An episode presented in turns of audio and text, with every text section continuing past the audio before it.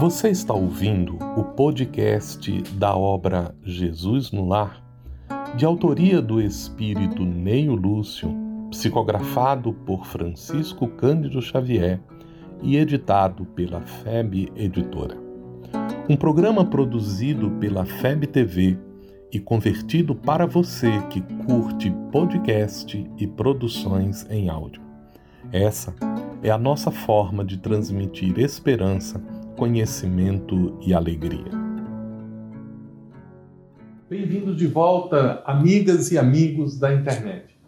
Mais uma vez estamos retornando com mais um capítulo do estudo da obra Jesus no Lar, de autoria do espírito Neio Lúcio, que este ano está completando 50 anos desde a sua publicação.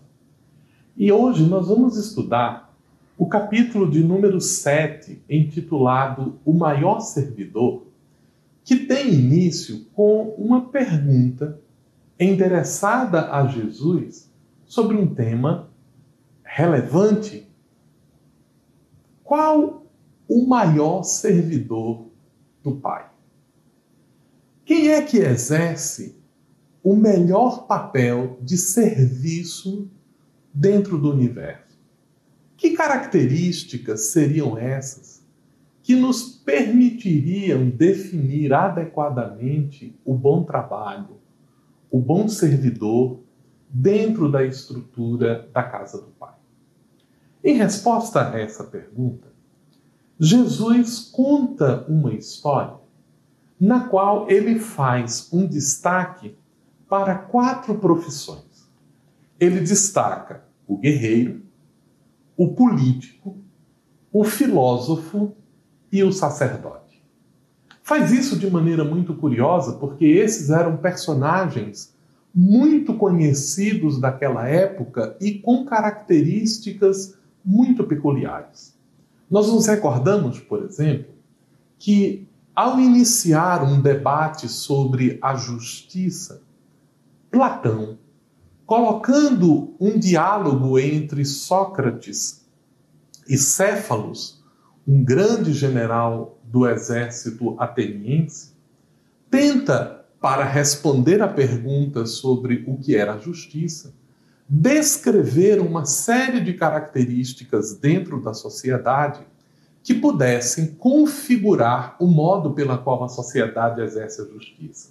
E nesse esforço, ele faz uma estratificação de perfis profissionais que, dentro da visão platônica, corresponderiam a vocações, a características que o indivíduo deveria ter para ocupar determinadas posições. E lá, no Diálogo da República, Platão dá um destaque especial aos chamados reis filósofos, considerando como filósofos aqueles amigos da sabedoria que, tendo um conhecimento bem desenvolvido sobre a realidade das coisas, estariam aptos para a condução dos interesses coletivos.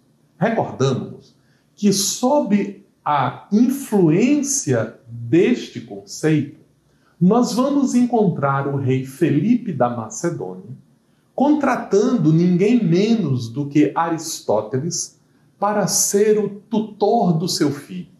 O interesse de Felipe da Macedônia era que, ao educar o seu filho Alexandre, mais tarde conhecido como Alexandre o Grande, o grande conquistador do mundo antigo, ele teria a oportunidade de receber uma formação filosófica e, como tal, explorar de maneira adequada os caminhos do conhecimento para promover a felicidade geral do povo.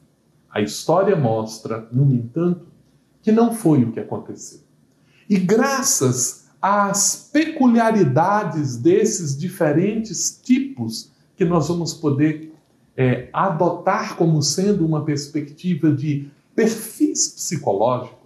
Jesus falando a uma população simples, mas profundamente interessada nas questões espirituais, tenta responder a uma pergunta que lhe é endereçada, tentando caracterizar quais são as peculiaridades de alguém que se lança ao serviço para a comunidade.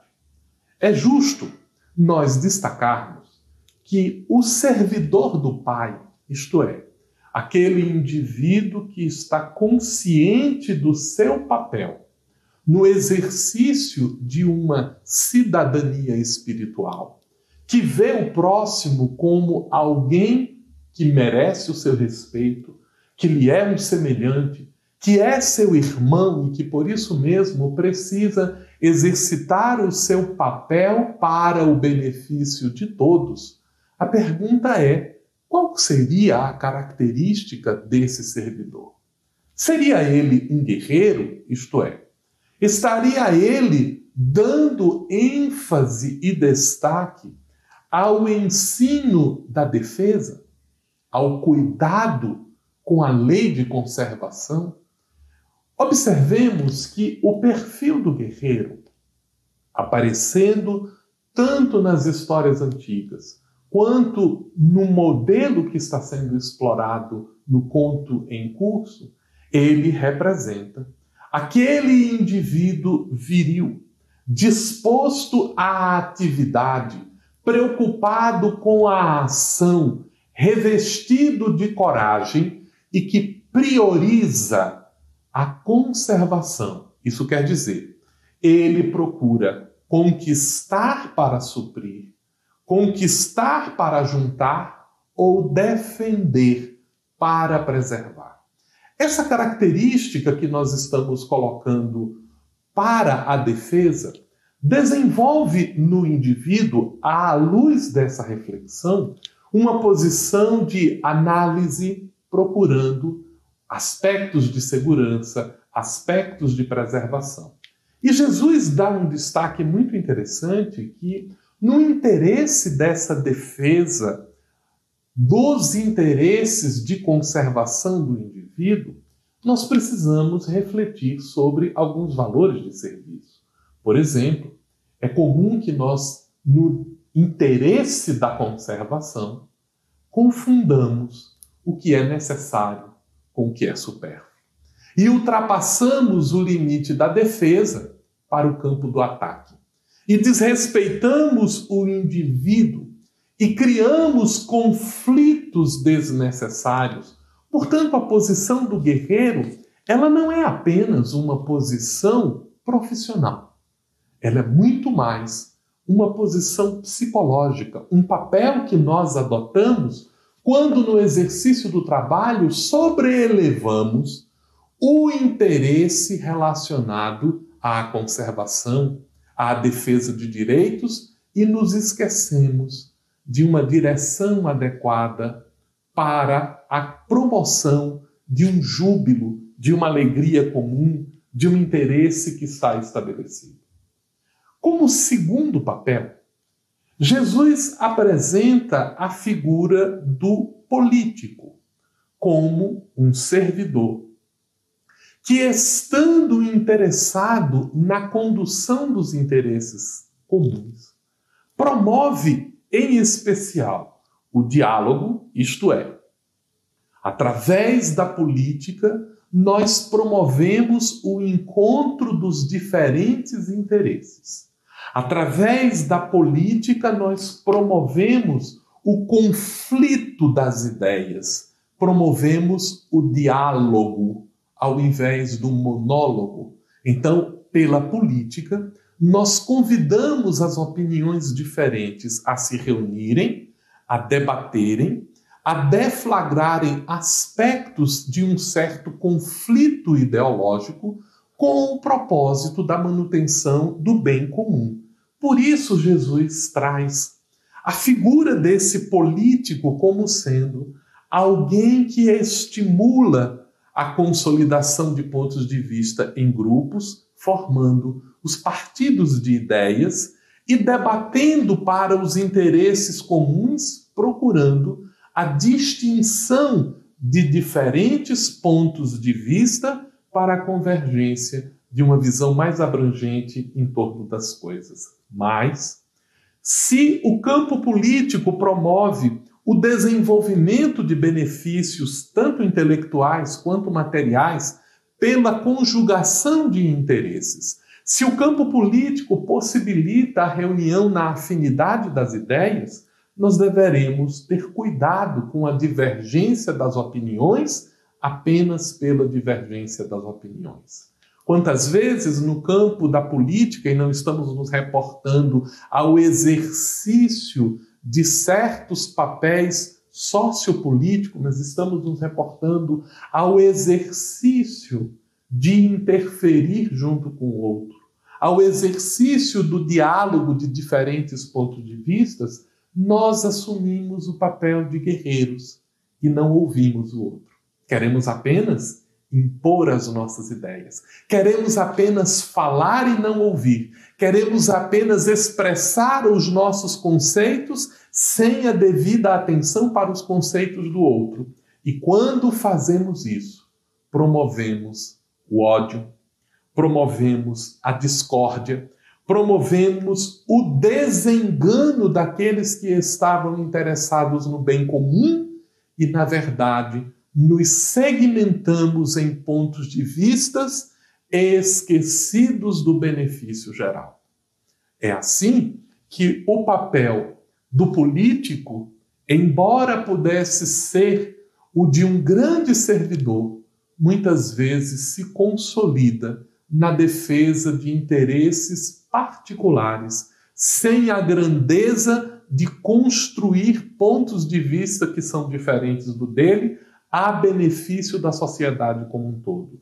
E nós mesmos, no exercício do nosso papel político cidadão, no exercício da nossa convivência dentro de casa, fazemos isso.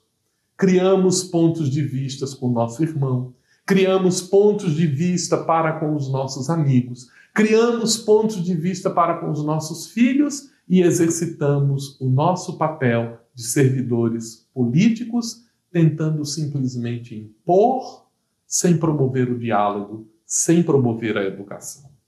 Jesus apresenta, então, outro personagem na história em que está colocado.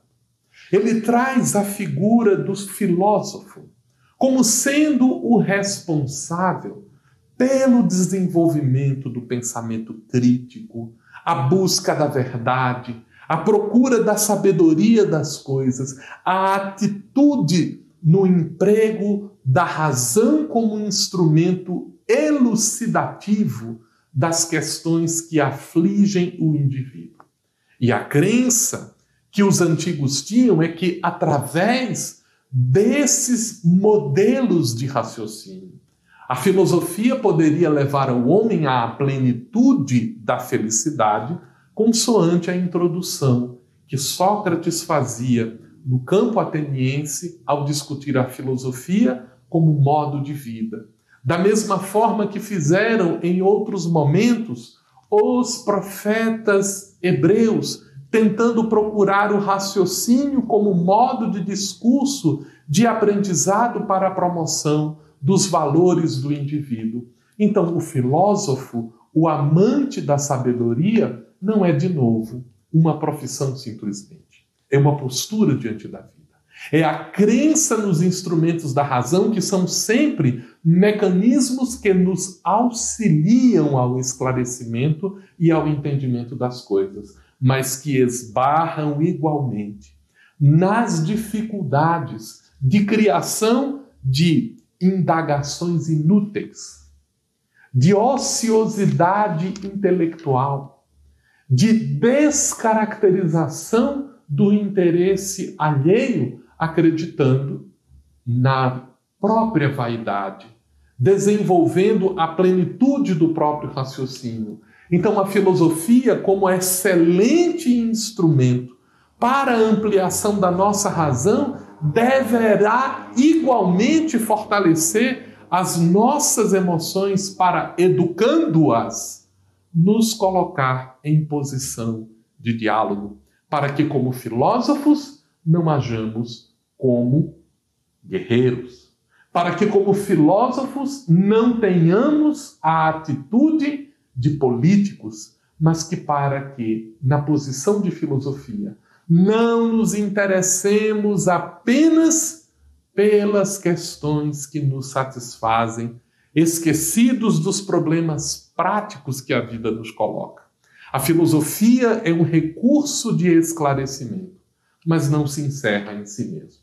Se ela critica o modo como nós pensamos o mundo, a forma como aprendemos o dia a dia, se ela nos permite visitar o país das representações nas experiências que temos, deve ser igualmente um convite à ação, ao modo de viver, a uma atitude que se estabelece no dia a dia. E quando nós não temos o devido cuidado para com isso, então a filosofia se transforma no debate inútil de questões vaidosas que não têm o propósito de promover o bem-estar do indivíduo ou da sociedade, mas apenas explorar conteúdos metafísicos, explorando essências linguísticas que não têm consequências dentro de si mesmo.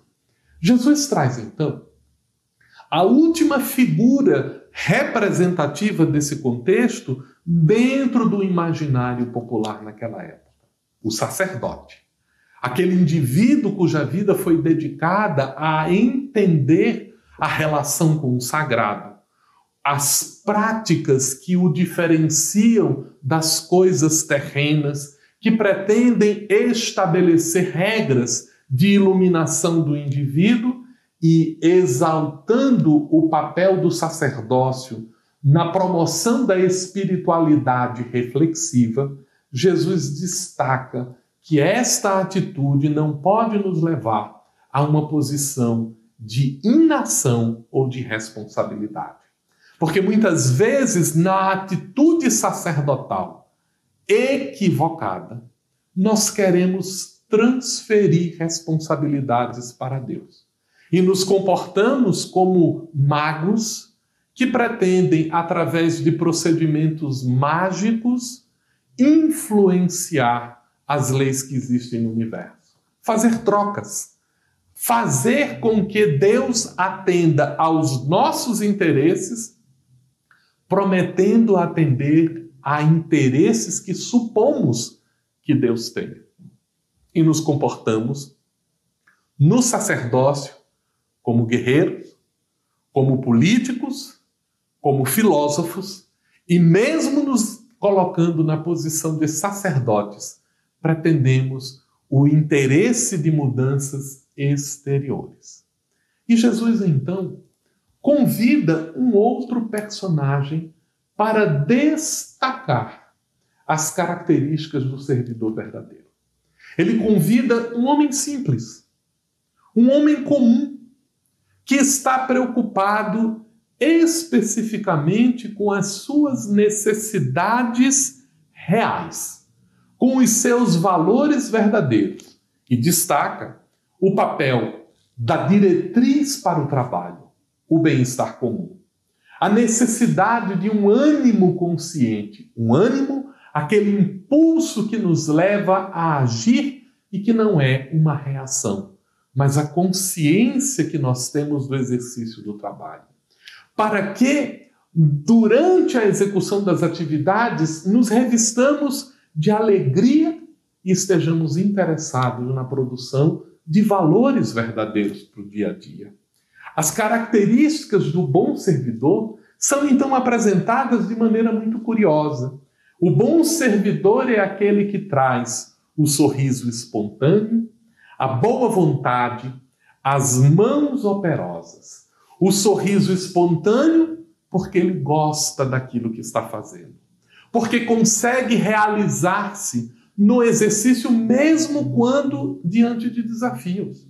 Mesmo quando ele não está plenamente desenvolvido para o exercício da sua atividade, mas tendo consciência do papel que pode exercitar, melhora, aplica-se. Mesmo quando instado a fazer, o de que não gosta, ele o faz com alegria.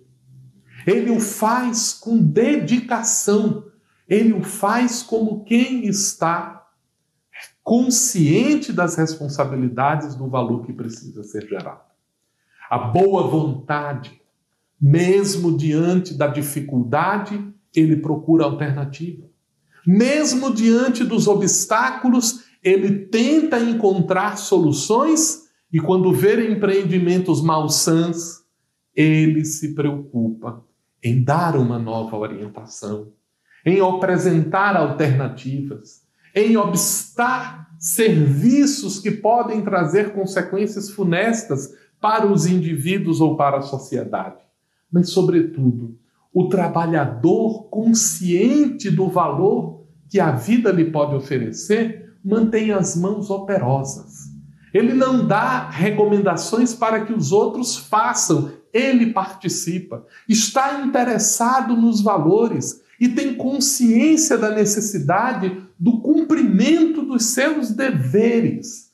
E quando ele assim o faz, então as doutrinas espetaculosas cedem lugar a gestos de bondade e ao culto verdadeiro da bondade de Deus, expressa agora pelo intermediário o servidor que pretende se entregar à produção do bem-estar geral.